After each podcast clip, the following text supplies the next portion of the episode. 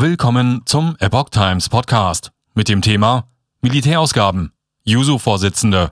Es bringt nichts, weitere Milliarden Euro in einem schwarzen Loch zu versenken. Ein Artikel von Epoch Times vom 1. März 2022. Deutschland will die Bundeswehr massiv aufrüsten.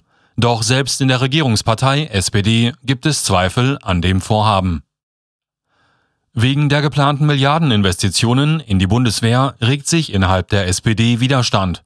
Die Juso-Vorsitzende Jessica Rosenthal will die Pläne von Bundeskanzler Olaf Scholz nicht unterstützen, die Bundeswehr mit einem Sondervermögen in Höhe von 100 Milliarden Euro auszustatten.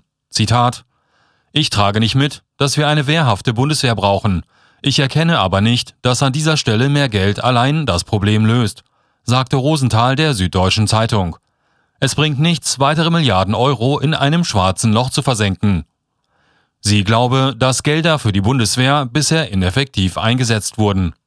Deutschland will die Bundeswehr massiv aufrüsten. Die 100 Milliarden Euro werden mit dem Bundeshaushalt 2022 bereitgestellt, hatte Scholz angekündigt. Außerdem solle Deutschland künftig jährlich mehr als zwei Prozent des Bruttoinlandsprodukts in die Verteidigung investieren.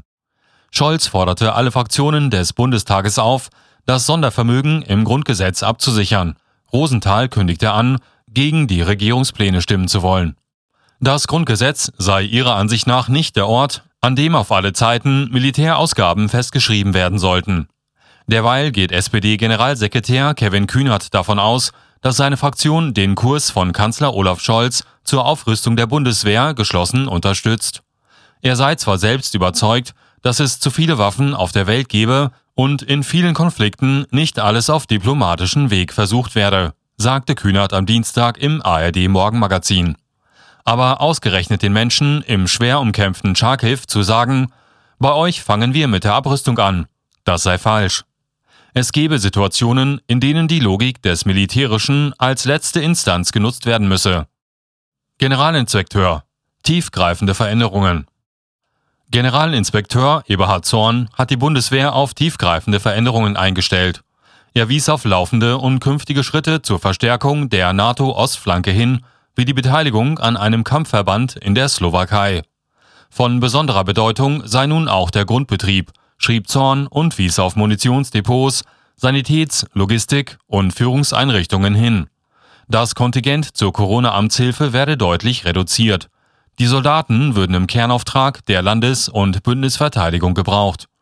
Zorn verwies auf das nun beschlossene Milliardenprogramm für die Streitkräfte. Zitat Rückgrat der Bundeswehr müssen wieder voll ausgestattete, aus dem Stand projektionsfähige Streitkräfte sein, die zur hochintensiven Gefechtsführung im Rahmen von NATO und EU fähig sind. So Zorn. Es müssten bürokratische Hürden abgebaut und die Einsatzbereitschaft der Truppe in der Fläche schnell und sichtbar erhöht werden.